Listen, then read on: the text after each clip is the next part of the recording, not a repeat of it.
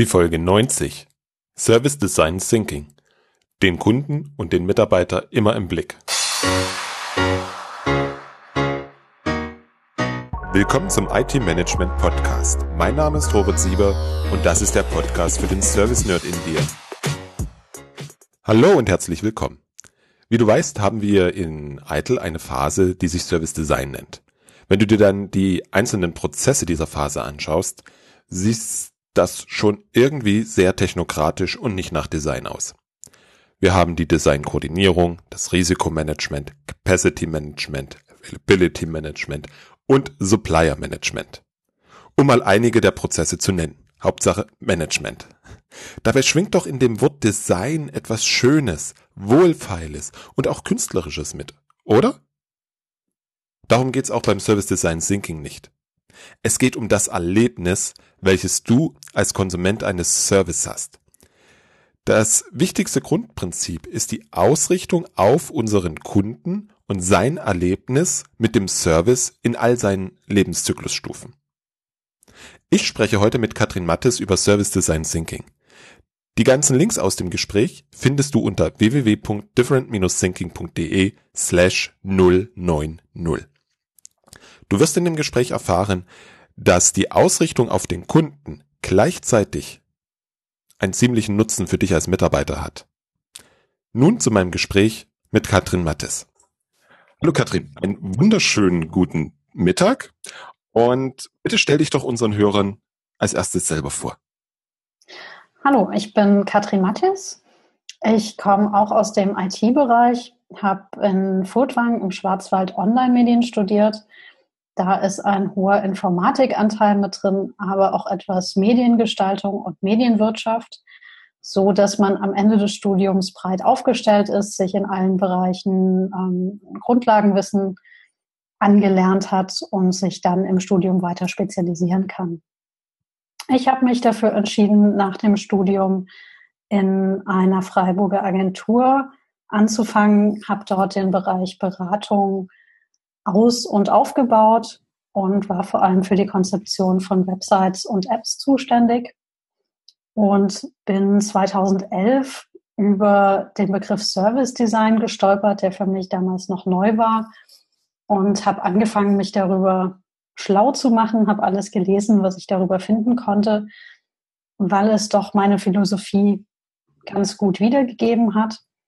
Und als die Agentur dann geschlossen wurde, habe ich mich zu dem Schritt entschieden, das äh, selbstständig zu machen und mich auf Service Design Thinking zu spezialisieren.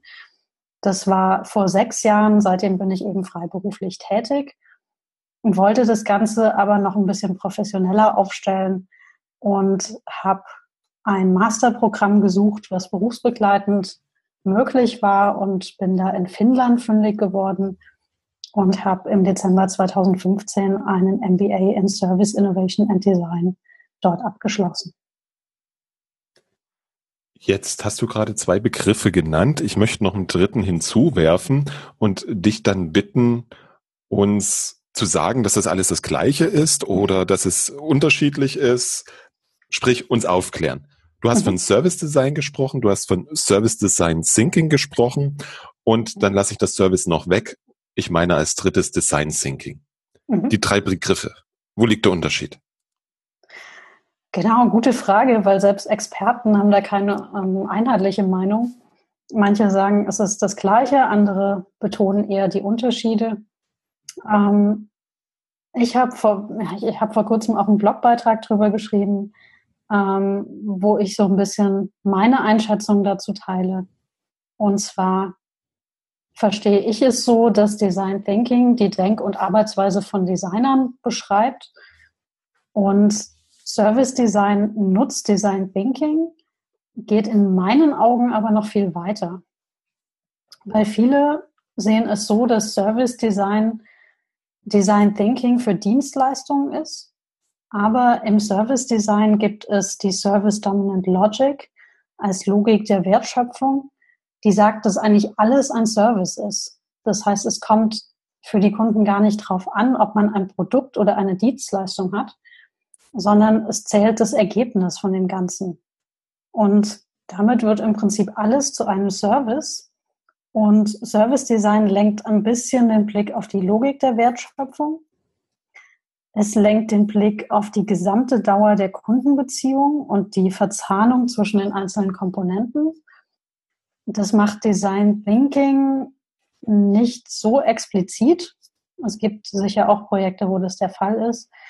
Aber meistens ähm, kümmert man sich im Design Thinking um, um ein, eine bestimmte Komponente und im Service Design eher um, um dieses Gesamtbild.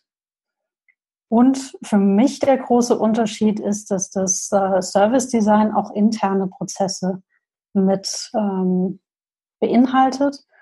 Das heißt, es steht zwar der Kunde im Fokus, es geht immer darum, dem Kunden eine gute Erfahrung zu bieten. Aber letztendlich steht auch die Mitarbeitererfahrung ähm, im Fokus. Das heißt, dadurch, dass man für die Kunden gute Erfahrungen schafft, dass man das Ganze gut verzahnt im Hintergrund, die internen Prozesse schafft, ähm, soll auch die Erfahrung für die Mitarbeiter besser sein. Und Service Design Thinking ist dann eine Kombination, die von einigen genutzt wird. Ich nutze sie auch gerne, um es abzugrenzen, zum Beispiel zu Service Design im IT-Service Management. Da kommt es manchmal zu Missverständnissen. Wenn man das Service Design Thinking betont, hat man einerseits die Methode mit, äh, betont, mit der man arbeitet und grenzt es eben ganz klar ab, was man in dem Moment meint. Genau, wir haben ja im Service Management auch eine Phase im ITE, die sich das Service Design nennt, wo letztlich nicht das rauskommt, wo, worüber wir heute hier sprechen wollen. Mhm. Ähm, deswegen ist ganz wichtig, dass wir die Begriffe ein wenig auseinanderhalten. Du mhm. hast in einem der ersten Sätze gesagt, Arbeitsweise von Designern. Mhm. Macht mich neugierig. Erzähl bitte mehr. Ja, ähm, Service Design funktioniert ganz unterschiedlich, ist es nicht so streng reguliert.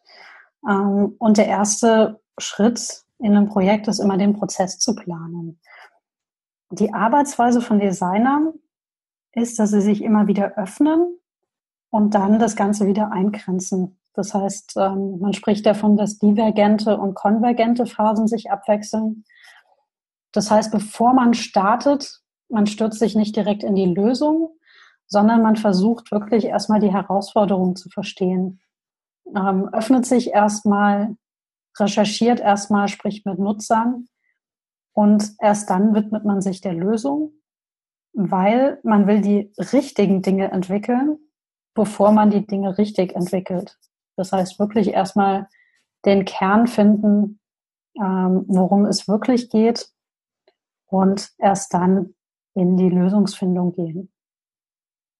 Die Ideen macht man mit schnellen Prototypen greifbar und testet sie auch wieder mit Nutzern.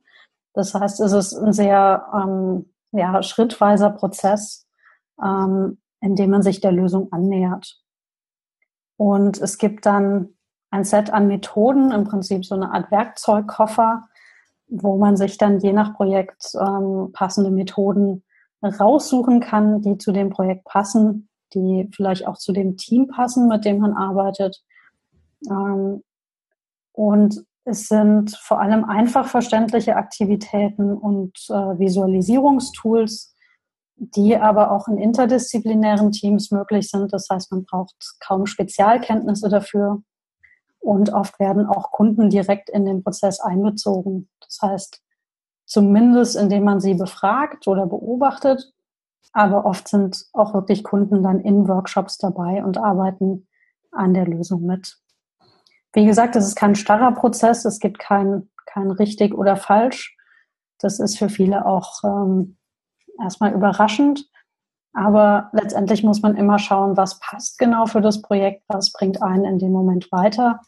Und ähm, wenn man merkt, man kommt mit der Methode, mit dem Prozess an der Stelle nicht weiter, dann ähm, wandelt man das Ganze ab, probiert eine andere Methode aus und nähert sich so dem Ganzen an.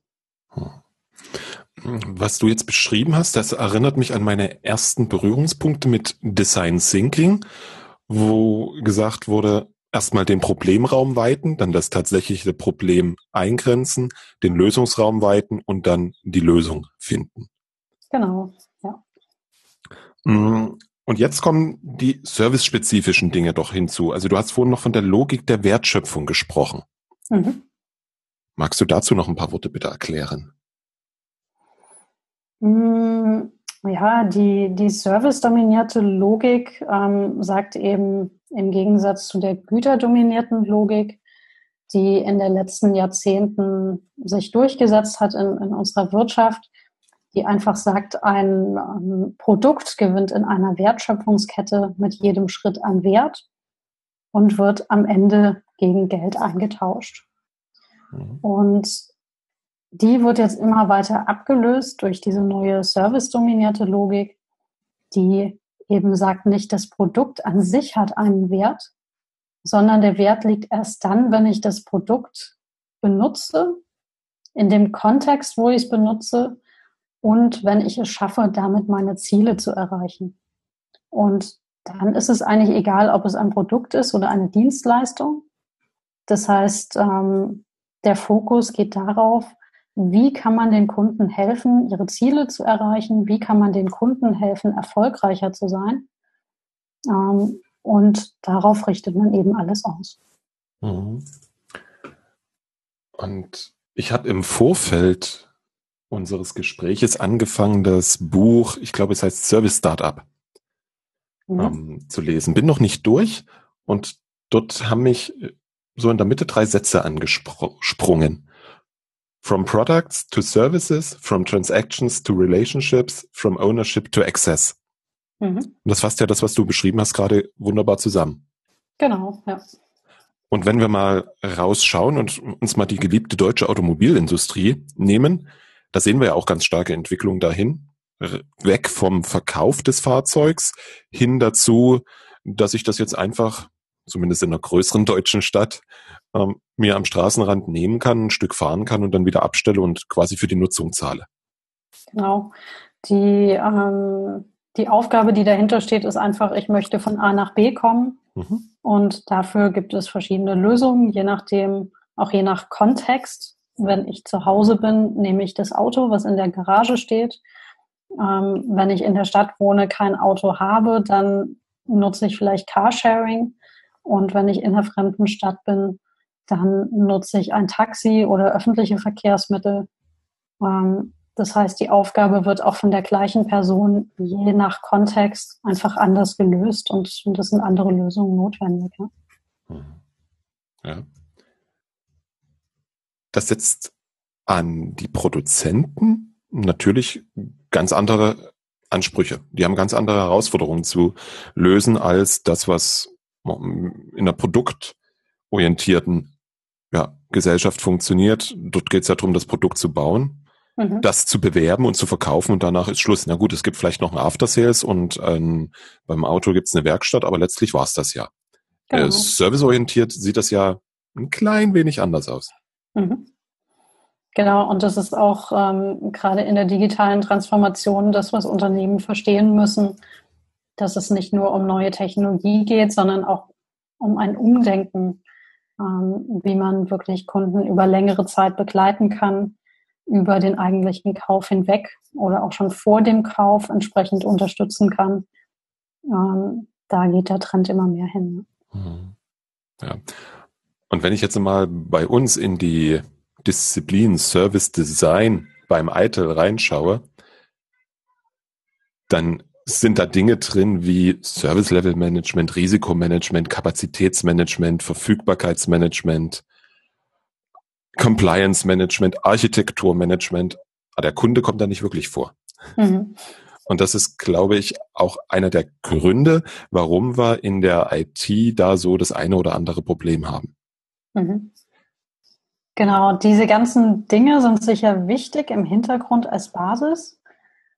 Aber wichtig ist eben auch zu verstehen, wie der Kunde den Service wahrnimmt und, und was davon beim Kunden ankommt. Und äh, der Blick fehlt an der Stelle tatsächlich. Und wenn man in so ein Unternehmen reinschaut, dann habe ich schon manchmal das Gefühl, da herrscht so eine Friss- oder Stirbstimmung. Mhm. Und die Fachseite bedient sich dann doch eher der externen Services. Hm, wenn ich jetzt so über die Verbesserung nachdenke, dann kommt mir ein Begriff in, in den Kopf ähm, Customer Journey. Mhm. Passt der dazu? Der passt dazu, genau. Da geht es eben darum zu verstehen, ähm, die, die Erfahrung des Kunden zu verstehen. Also welche, welche Schritte erlebt der Kunde, ähm, in welchen Kanälen zum Beispiel auch. Also oft ist es ja mittlerweile kanalübergreifend, dass man nicht mehr nur eine Applikation auf einem Gerät nutzt, sondern auf verschiedenen Geräten das später fortsetzt. Ähm, vielleicht auch Emotionen zu verstehen, die, die dabei entstehen. Ähm, Punkte, wo Dinge schiefgehen können für den Kunden. Ähm, und dann auch zu überlegen, wie kann man sowas vermeiden oder wenn Fehler passieren, zumindest, wie kann man damit umgehen, ähm, das dem Kunden möglichst ähm, angenehm zu präsentieren. Und diese Kundenreise, die umfasst doch eigentlich vom Anfang, also der Kunde informiert sich über, irgendeine Leistung, über einen Service, er bestellt ihn, er bekommt ihn geliefert, er nutzt ihn, er hat Problem damit und am Ende gibt das wieder zurück. Richtig? Mhm. Mhm. Genau, das ist so eine typische, im Prinzip so, ein, so, ein, so eine Buyer-Journey. Also mhm. wenn man irgendwas kaufen möchte, dann ähm, hat man verschiedene Phasen vor der Nutzung, während der Nutzung, nach der Nutzung. Ähm, man kann das Ganze aber auch ein bisschen unabhängig davon sehen, weil oft sind es ja Dinge, die man über längere Zeiten nutzt. Das heißt, diese, diese Kaufphase vorher und diese Phase danach ähm, ist oft viel kleiner als die tatsächliche Nutzungsphase. Und ähm, da kann man sich auch anschauen, zum Beispiel, wie oft wird das Produkt äh, genutzt. Ähm, oder auch mal, was ist so ein typischer Tagesablauf von einem Kunden. Ähm, da lässt sich auch oft viel rauslesen. Mhm. Und wenn ich jetzt einen wundertollen Service haben möchte, meinen Kunden anbieten möchte, mhm. wie komme ich dahin? Ähm, ja, natürlich erstmal verstehen, ähm, was dem Kunden wichtig ist. Vielleicht, wenn es schon einen Service gibt, was an dem jetzigen Service oder dem Service von, ähm, von Mitbewerbern nicht gut funktioniert, wo man Dinge besser machen könnte. Ähm, dann Ideen entwickeln, ähm, Prototypen entwickeln, das Ganze mit Nutzern testen und eben gut planen. Das heißt, ähm, sich wirklich zu überlegen, wie bringt man das Ganze oder, oder wie schafft man auch die internen Prozesse, dass am Ende die Kundenerfahrung gut ist.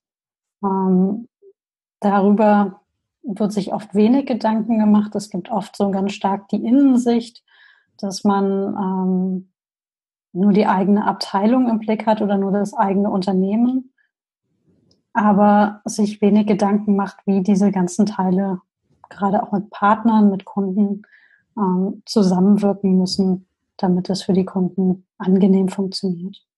Mhm. Mm, ich bin auf der Recherche nach dem Begriff Service Blueprint über deine Webseite, auf deine Webseite gekommen. Mhm. Und ich glaube, nach den Service Blueprint, den ich gesucht habe, ist ein anderer als den, den du da beschrieben hast. Allerdings bin ich an dem hängen geblieben. Mhm. Weil das ist an der Stelle doch ein sinnvolles Werkzeug, um genau diese Interaktion zwischen Kunde, Service und internen Prozessen zu visualisieren, zu designen und auch zu hinterfragen. Genau. Ein Service Blueprint ist ein Tool, um die Kundenerfahrung und die internen Prozesse zu visualisieren. Mhm. Das heißt, es bringt an der Stelle wirklich die Perspektive der Kunden und der Mitarbeiter zusammen, die Innen- und die Außensicht. Ähm, das Ganze ähnelt durchaus den Ablaufdiagrammen, wie man sie aus BPMN oder UML kennt, ähm, ist aber nicht so starr geregelt. Das heißt, es gibt auch hier kein richtig oder falsch. Es gibt ganz viele verschiedene Arten, einen Blueprint darzustellen. Und die, der, ja, die wichtigste Komponente ist, dass man unterscheidet zwischen Frontstage und Backstage. was man vom Theater oder von Konzerten kennt. Das heißt, das meiste passiert hinter der Bühne, hinter den Kulissen. Davon bekommt man gar nichts mit. Das ist auch im Unternehmen so. Ähm, man sieht immer nur einen kleinen Teil davon, ähm, was auf der Webseite veröffentlicht wird, was man in der Interaktion mit Mitarbeitern des Unternehmens erlebt. Und das kann man eben visualisieren, um wirklich auch ähm, das Verständnis zu schaffen, wie wirkt sich das auf die Kunden aus, was im Unternehmen passiert. Das heißt, ähm, es kann da sehr chaotisch zugehen und die Kunden bekommen lange davon nichts mit. Aber meistens wird doch die Erfahrung der Kunden getrübt, wenn im Hintergrund irgendwas nicht ganz passt. Und das Tool kann man in verschiedenen Phasen einsetzen. Man kann es einsetzen, um bestehende Angebote zu analysieren oder auch zu vergleichen. Und man kann es dann einsetzen, um Services zu optimieren oder ganz neue Services zu planen. Und ganz schön auch als ähm, wirklich Dokumentation oder zu, äh, zu Schulungszwecken, weil es durch die visuelle Darstellung meistens relativ schnell greifbar ist. Das heißt, man kann neuen Mitarbeitern ähm, das mit einer kurzen Erklärung zeigen und die verstehen relativ schnell ähm, diesen Gesamtprozess und, und ihre Rolle darin. Hm. Ich versuche mir das jetzt schon, seitdem ich das gelesen habe, für IT-Services vorzustellen, wie ich mhm. das da einsetze. Hast du damit schon Erfahrung gemacht? Mm, Im Prinzip sind ja meistens IT-Services irgendwo Teil davon. Also meistens gibt es ja Kanäle, für die ein IT notwendig ist. Mhm. Ähm, das heißt, eine Interaktion mit einem Unternehmen kann auch sein, dass man einfach mit der Webseite interagiert, statt mit dem Mitarbeiter. Ähm, das heißt auch wirklich, die IT-Prozesse sind dann Teil des Service Blueprint. Mhm ähm, vermischt sich aber an der Stelle dann eben mit allem anderen. Das heißt auch mit dem persönlichen Kontakt, mit einem Kontakt per Telefon und so weiter. Wenn ich so eine Dienstleistung wie beispielsweise Fliegen oder Bahnfahren oder so anschaue, ja, da mhm. sind das letztlich Berührungspunkte, Touchpoints, die ich da mit einer Webseite oder einer App habe. Klar, mhm. verstehe ich. Genau. Aber wenn ich jetzt einen Service habe, beispielsweise Lohnabrechnung, mhm. Das ist ein Service, den konsumieren die Mitarbeiter in der Buchhaltung, die halt die Lohnabrechnung machen, die die Gehaltszettel drucken, SV-Meldungen und so etwas machen. Dann ist da ja nicht mehr viel mehr, außer das, in Anführungsstrichen, ein bisschen IT. Mhm. Und die, die, die Interaktion letztlich ist, da sitzt, der Mitarbeiter sitzt vor dem Computer, macht irgendwas mit seinem Programm. Mhm wie, wie, wie, da tue ich mich jetzt ein bisschen schwer zu sagen, wie ich das jetzt in so einem Blueprint darstellen würde.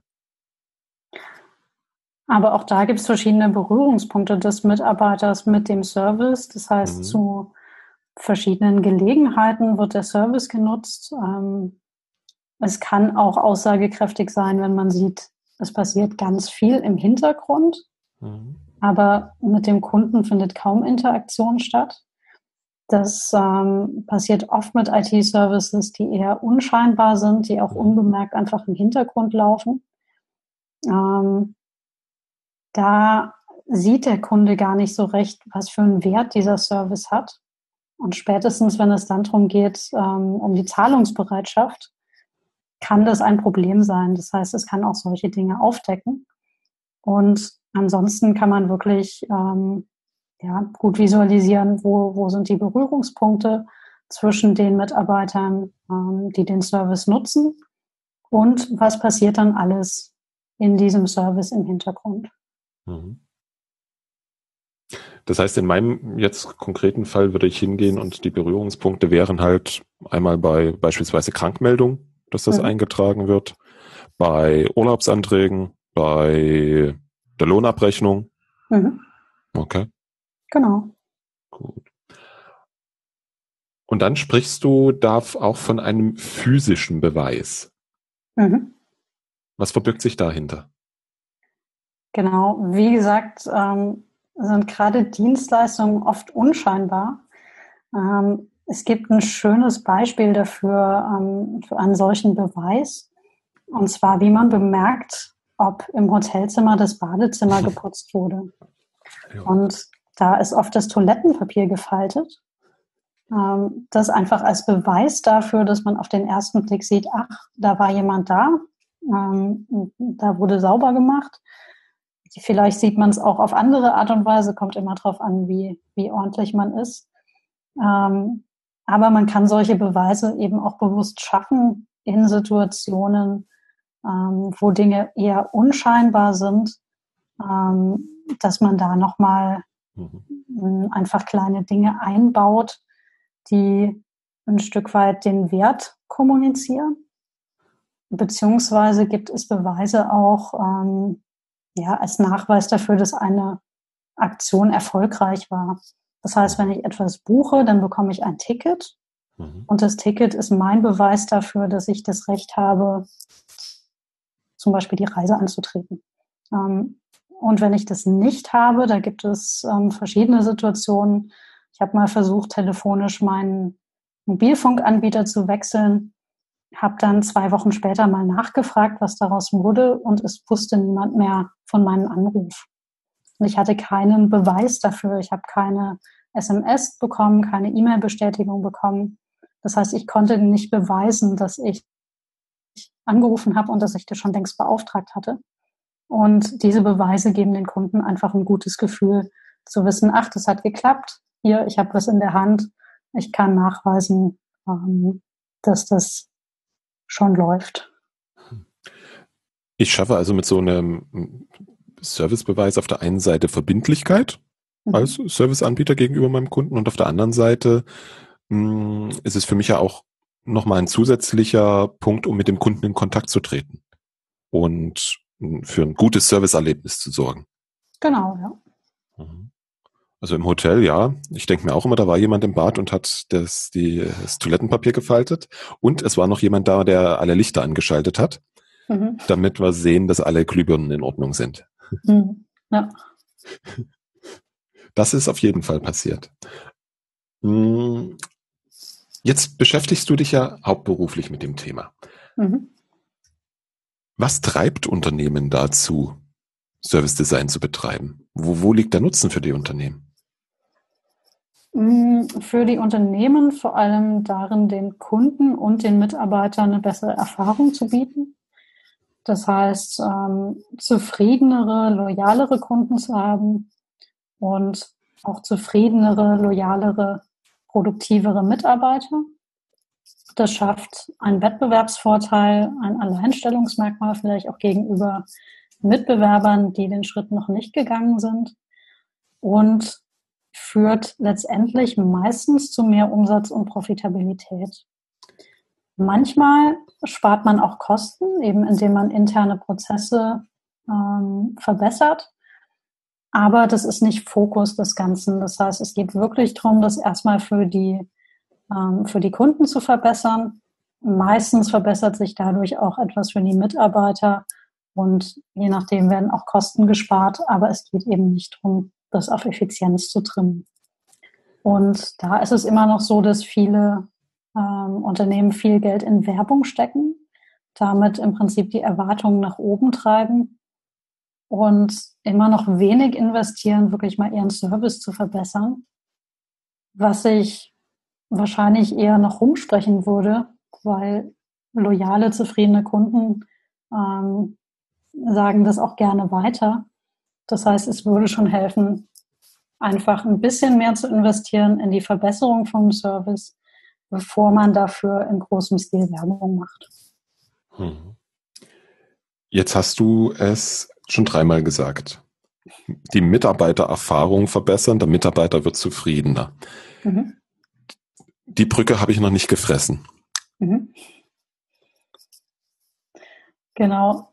Im Prinzip, es braucht auch, ähm, es braucht zufriedene Mitarbeiter, um überhaupt einen guten, eine gute Servicequalität leisten zu können. Weil Mitarbeiter, die, die nicht loyal sind, die nicht zufrieden sind, ähm, die werden einfach auch nicht ihr Bestes geben in dem Unternehmen. Ähm, Und meistens leiden die Mitarbeiter darunter, dass eben interne Prozesse nicht gut abgestimmt sind, dass es beim Kunden nicht gut ankommt. Das heißt, ähm, dass es Beschwerden gibt von Kunden, ähm, dass Dinge im Hintergrund nicht so funktionieren, wie sie sollten.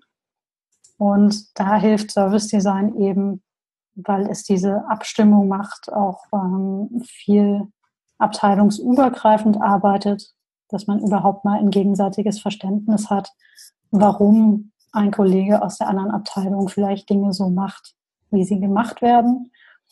Und wenn das Verständnis erstmal da ist, dann sind die Lösungen oft relativ einfach, weil man dann zusammenschauen kann, wie kann man das dann besser machen, wie kann man das so machen, dass allen die Arbeit leichter fällt und man die Kunden besser bedienen kann. Mhm. Das ist ein interessanter Punkt, weil gerade wenn ich mir IT-Abteilung anschaue, da haben wir ja schon sehr oft ein ausgeprägtes Silo-Denken mhm. und auch ein ausgeprägtes Silo-Handeln, ohne jetzt wirklich die Leistung für den Kunden im, im Blick zu haben. Mhm, genau. Also da würde das ja, interpretiere ich jetzt, massiv helfen.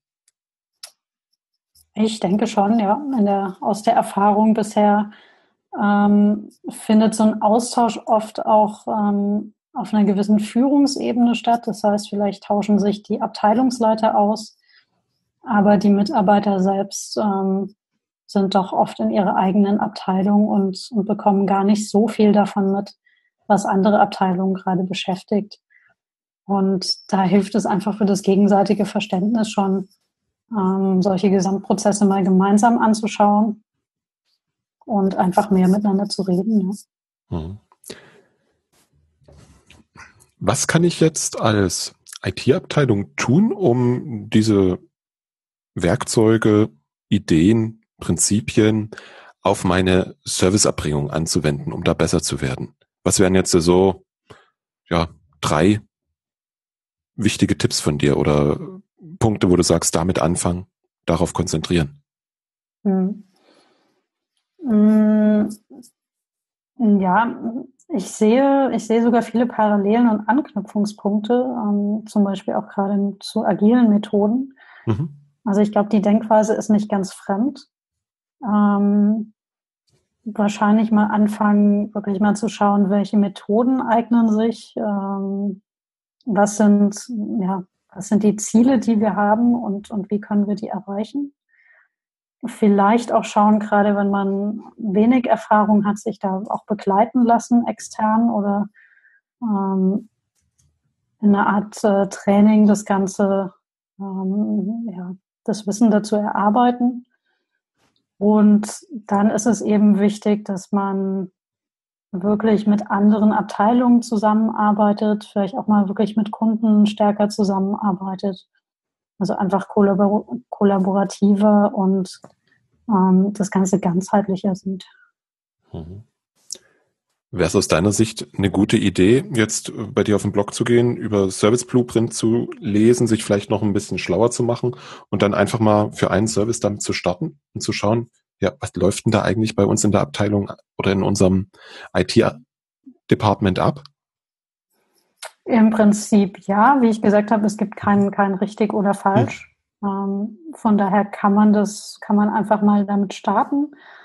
Ähm, kann schauen, ob es einem hilft in, in dem Anwendungsfall. Erfahrungsgemäß hilft es dann doch, wenn jemand dabei ist, der die Methode schon, schon etwas besser kennt der dann vielleicht auch die Fallstricke kennt.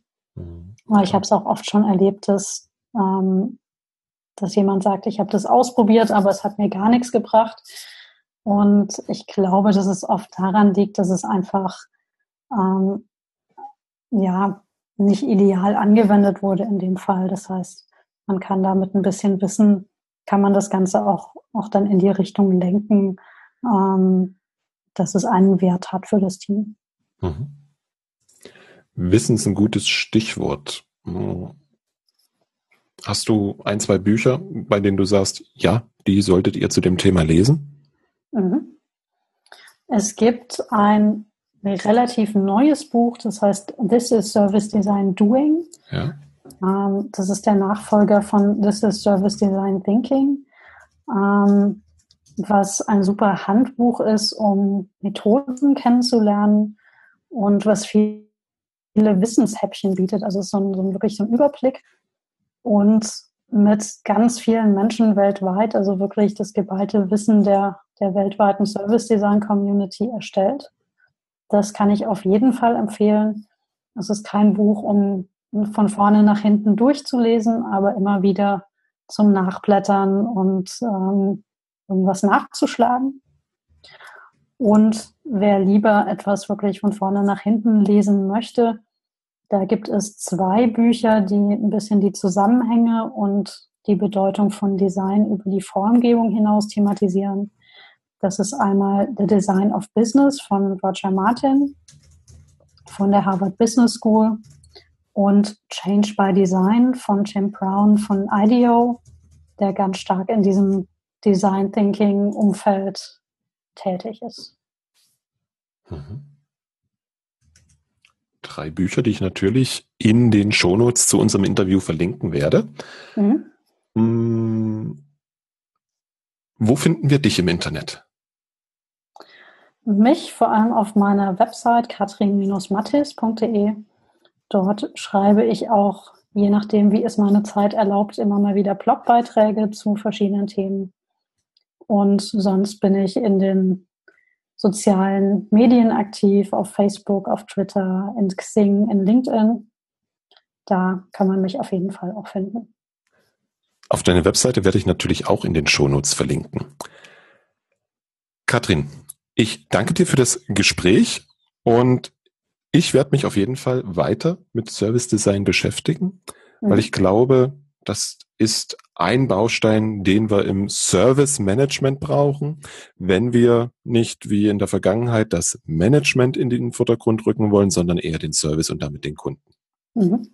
Ich danke dir. Danke. Soweit mein Gespräch mit Katrin Mattes. Was meinst du nun? Haben wir bei der Definition von Services noch mehr zu tun, als du dachtest? Die Webseite von Katrin und die Buchempfehlungen sind sicher ein guter Start, um dich weiter damit auseinanderzusetzen. Links dazu findest du wie immer unter www.different-thinking.de und mit www.different-thinking.de slash 090 kommst du sofort auf diese Folge. danke dir fürs Zuhören und freue mich, wenn du das nächste Mal wieder reinhörst.